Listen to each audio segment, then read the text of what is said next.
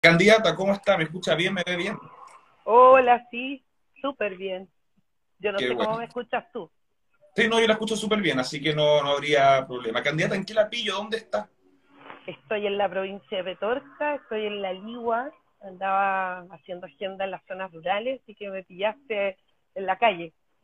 Ah, ya, perfecto. Pero en un lugar piola para poder hacer la entrevista, me imagino. Sí, de todas maneras. Un cafecito rico que hay aquí en La Ligua. Ay, aquí hace un calor terrible. Detesto el calor profundamente. Imagínate acá nosotros cómo lo detestamos. Mm.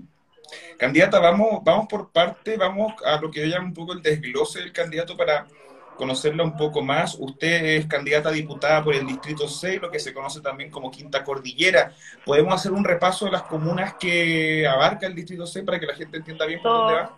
Sí, son 26 comunas y yo te voy a te la voy a tipificar como provincias. La para hacerlo más corto, pero si no vamos. Pero sí, yo creo que es más práctico, Claro.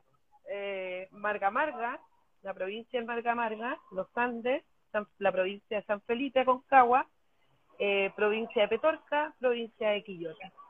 Perfecto, ya me quedo ubicado ahí como en la parte como de arriba de la región de Valparaíso hacia la cordillera. hacia la cordillera, claro. Perfecto. Tenemos de todo un poco ahí. Candidata, tengo una duda en torno a su militancia o su cupo. ¿Usted va como candidata militante de Revolución, de Revolución Democrática o independiente con cupo de RD? Yo soy militante de Revolución Democrática hace un año porque, bueno, eh, yo trabajé profundamente con Juan Ignacio Latorre en la mesa regional de género, o sea, de, perdón, de agua, eh, una mesa que levantamos como movimiento y que decidimos trabajarla a nivel legislativo para hacer del agua un derecho humano. Eh, fue muy lindo el trabajo, así que me hizo todo el sentido de estar y llevo un año en Revolución Democrática, pero esta, esta candidatura sale desde el movimiento social, desde Modatima, es donde nosotros finalmente pedimos el cupo también a Revolución Democrática y nos dispusimos a, a disputar esta diputación. ¿Y usted es más Revolución Democrática o más Modatima? yo soy más Modatima.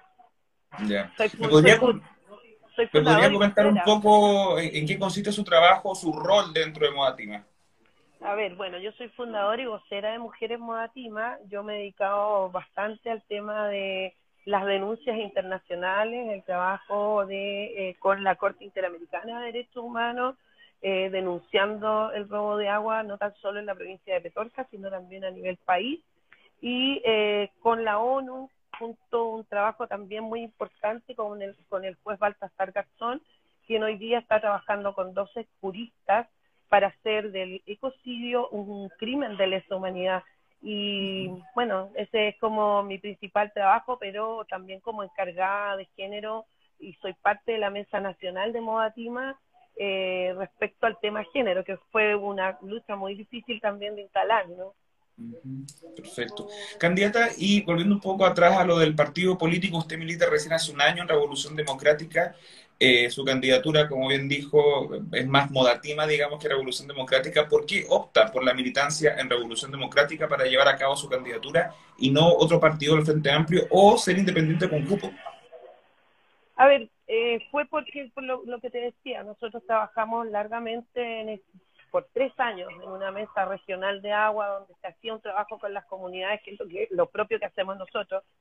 Y el único partido que en realidad dijo, bueno, nosotros nos disponemos como partido y ofrecemos nuestro parlamentario, es decir, Juan Ignacio Latorre, eh, para poder eh, estar, digamos, eh, trabajando con las comunidades y eso a mí me hizo todo el sentido de poder estar acá porque, mira, lamentablemente, tanto izquierda como derecha en Chile han robado agua, así que eh, para mí era una controversia el tema de los partidos, ¿no?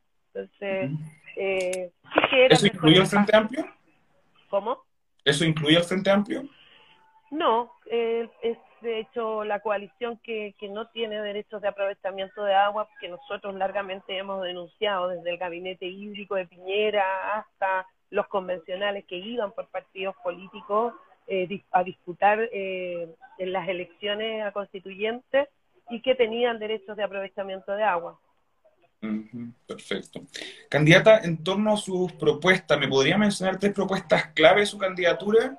Y ojalá que no sean en torno al agua, porque asumo que su línea va principalmente por ahí. Claro, o sea, mi línea va por el, tema agua, pero también por el tema del feminismo, que es muy importante para mí que se releven y se reconozcan las labores de cuidado. Eh, la idea es poder eh, que, hacer de que las mujeres en Chile que están destinadas a las labores de cuidado tengan un sueldo por parte de, eh, del Estado de Chile, entendiendo que somos quienes, yo soy madre, soy madre de tres niños, entonces entendiendo que nosotras somos quienes estamos, eh, digamos, sosteniendo este sistema económico a través de las labores de cuidado y creo que es importante el reconocimiento. Eh, eso por un lado, pero también referente al tema feminista y, y ahí me hace mucho sentido el tema de vivienda, una vivienda digna, pero que, sean las mujeres, digamos, las dueñas cuando, cuando se postulan a esas viviendas sociales, que inmediatamente pasen a ser ellas las dueñas de, eh, de estas propiedades, de estas viviendas, ¿no? Porque eso también nos ayudaría en temas de violencia de género, nos ayudaría a prever que muchas mujeres tienen que salir de sus hogares cuando hay violencia y, todo aquello eh, sería, digamos, en base a la prevención de la violencia de género y el cuidado de las familias. Así que esa es otra de las propuestas y, por supuesto, la descentralización que es urgente para los territorios rezagados como la provincia de Petorca, como la provincia de Concagua y como estas provincias que incluso donde mismo eh, de, donde tú eres, ¿no? Que todo se concentra, digamos, en la gran capital. Eh, claro y, nada, no pasan las decisiones, o sea, y se toman decisiones a espaldas de las comunidades rezagadas y que finalmente no vienen a, dar, digamos, el ancho y que, nos hacen tener todas estas problemáticas que tenemos hoy día. Así que para mí es súper importante esas tres, aparte del tema agua que, que va obviamente sí o sí a ser disputado en esta diputación. Perfecto. ¿Qué entiende usted por vivienda digna? ¿Cómo debiese ser una vivienda digna?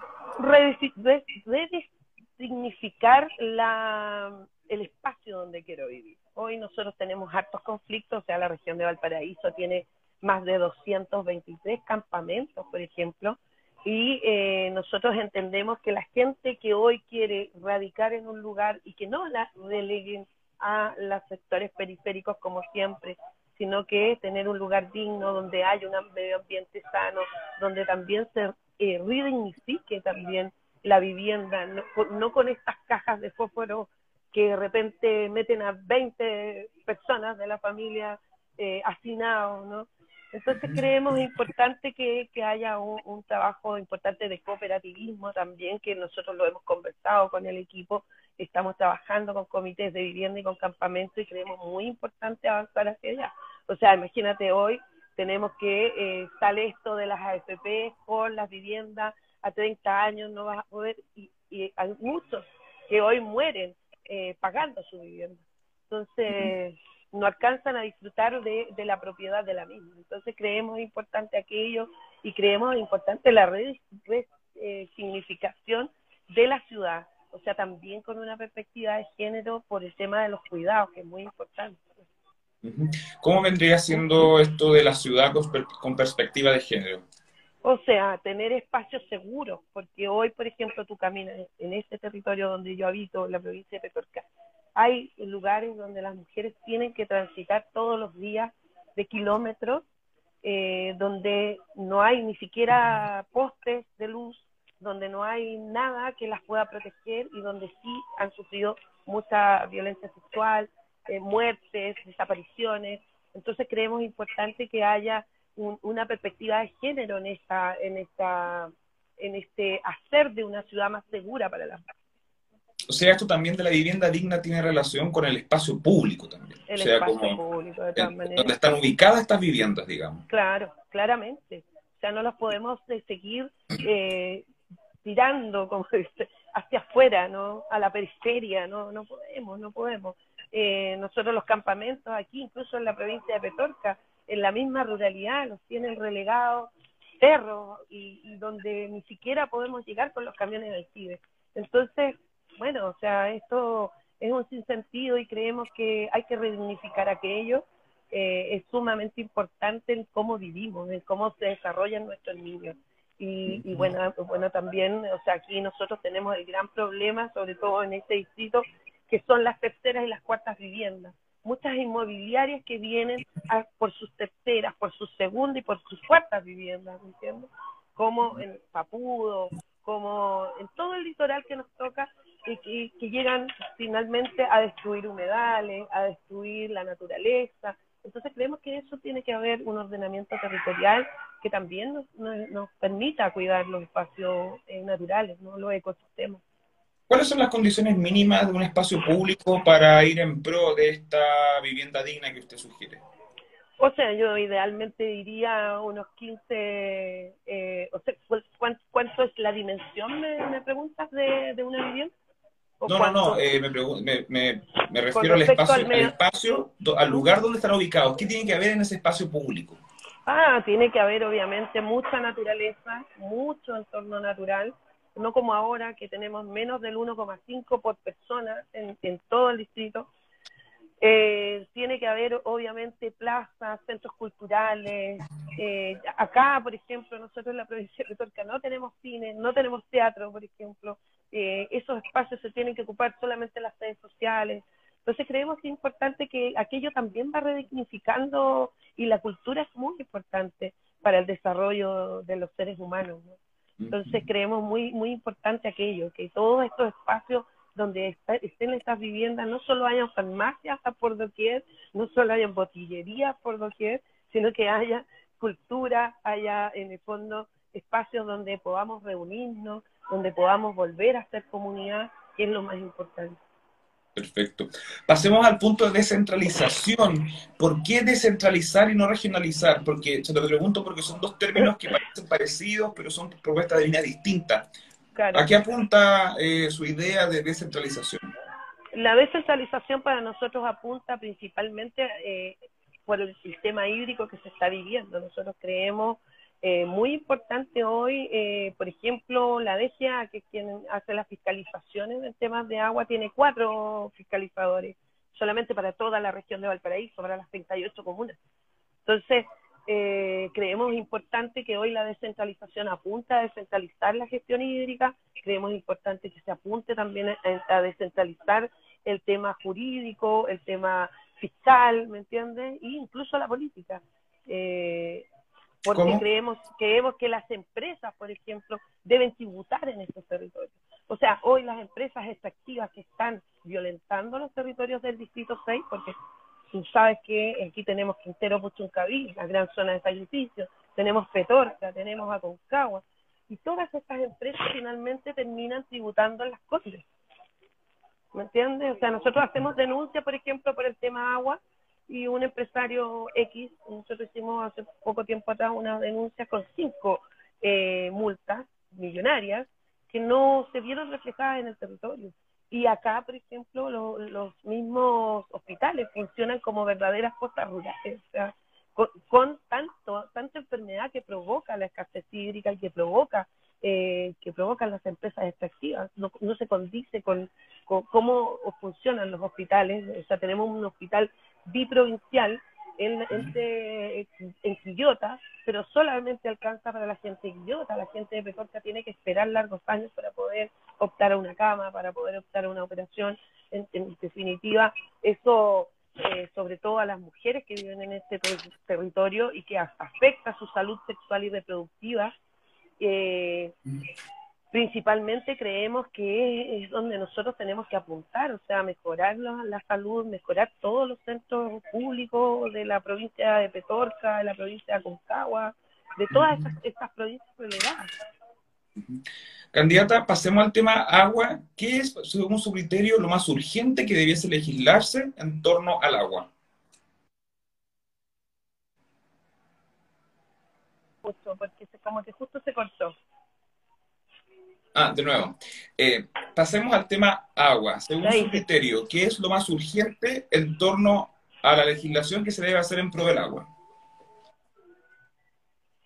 O sea, eh, lo urgente que se debe hacer y que ya lo está haciendo la Convención es declarar el agua como un derecho humano. Eh, y bueno, terminar y derogar el código de agua, porque el código de agua entendemos que es el soporte técnico de la privatización y la mercantilización de las aguas.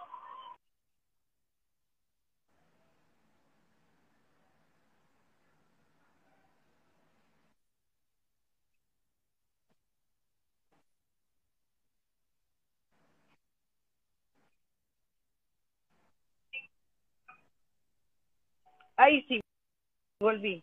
Sé que se cortaba, perdón. Perdón, que estoy en un espacio público. Sí. Ya. Eh, y como te decía, eh, lo importante es poder eh, hacer del agua un derecho humano, del agua un bien común y, y en realidad terminar con este modelo de despojo que impera en el territorio. O sea, que hoy tiene a 138 comunas decretadas como zona de catástrofe hídrica. Nosotros nos decretaron por primera vez el año 2008 cuando Petorca empezó a hacer el conejillo de India, este gran modelo agroexportador que instalan en la región de Valparaíso. ¿no? Imagínate, llevamos más de 12 años en esta situación donde no se ha resuelto nada, donde siguen transitando los camiones al. Y el otro día vi eh, a un candidato que estuvo de la UDI, me parece que es Führer, eh, que hablaba de que los camiones alquiles lo íbamos a terminar de aquí a 8 o 10 años. Es mentira. No podemos terminar, seguir con esa, sosteniendo ese modelo, ¿no? Eh, que lamentablemente, es decir, o sea, la precarización misma del agua, porque aparte que acá hay una desigualdad tremenda a la hora de entregar el agua, eh, porque no llega a todos los territorios de la, de la misma forma y en la misma cantidad. Aquí hay comunidades que reciben 15 litros cada dos días de agua por persona, entonces es imposible sostener una pandemia de esta manera, ¿no? O sea, en este minuto el Estado de Chile se encuentra en desacato porque el, la Corte Suprema había dictaminado, no sé si tú te recuerdas, un fallo que decía que tenían que entregarles el litro a las comunidades en Petorca. Hoy no se está cumpliendo aquello y hay muchas comunidades en el Distrito 6 que están en la misma lógica. Entonces creemos importante que derogando este código de agua, eh, se, supone que aquí hay una separación del agua del dominio de la tierra. Y es ahí donde parte la mercantilización y es ahí donde empieza la precarización también de la agricultura familiar campesina, porque hoy tenemos propietarios de agua sin tierra y propietarios de tierra sin agua, que son los especuladores. Entonces, frente a eso, tenemos que terminar con ese modelo. Derogado el código de aguas, ¿por qué se reemplaza?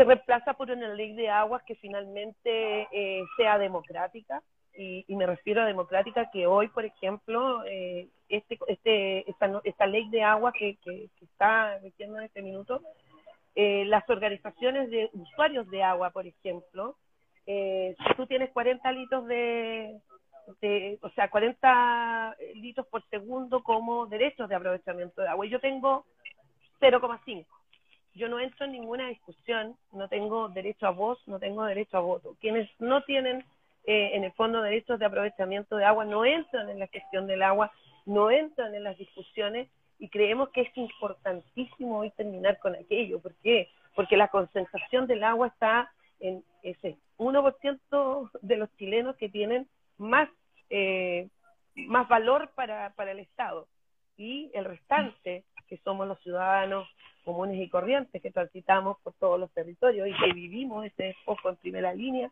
eh, no tenemos esa opción. Nosotros vemos con brutalidad, de hecho, te voy a contar una anécdota, en una oportunidad eh, me tocó eh, insertarme como prensa, yo me hice pasar como que era prensa, eh, para llegar a una de estas organizaciones de agua y para poder escuchar las discusiones. Y era impresionante ver cómo estos empresarios se designaban a dedo. Y, y así como con un juez de policía local diciéndole, o sea, claro, eran los patrones de fondo mandando al juez de policía local diciéndole, ya, coloca este como, como presidente, yo soy el secretario, y hubo una persona, una mujer, que dice, bueno, ¿y cuándo nosotros? Fue brutal darme cuenta que en realidad seguimos en el inquilinaje, como ellos lo llaman, como bien lo decía Alfonso Río en su momento, que éramos inquilinos todavía, y lógicamente la mandaron callar y la mandaron para afuera porque ella no tenía derechos de aprovechamiento de agua, entonces no tenía nada que reclamar. Entonces, claro, eso, eso, eso, eso, eso sucede y no podemos permitir que siga sucediendo aquello. No podemos ¿Denunció ese hecho? ¿Cómo? ¿Denunció ese hecho? Sí, sí, nosotros lo denunciamos. O sea, no te preocupes que Modatima denuncia todo por algo nos dicen los ecoterroristas, los rojos pintados de verde y todo.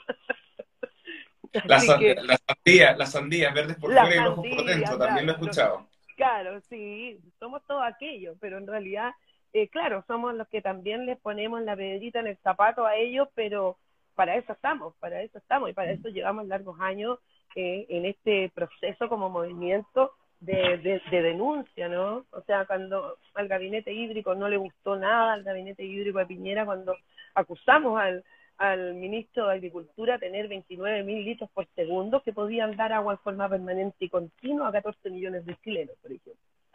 Entonces, siempre hemos estado en la denuncia, siempre estamos en eso. Y es ahí donde hemos sido muy, muy fuertes. Perfecto. Lorena Donaire, candidata a diputada por el Distrito 6, Quinta Cordillera de Revolución Democrática y Moda Tima. Muchas gracias por su tiempo y disponibilidad para conversar acá un rato. Muchas gracias a ti. Te pasaste por esta entrevista muy linda. Chao, chao. chao, chao.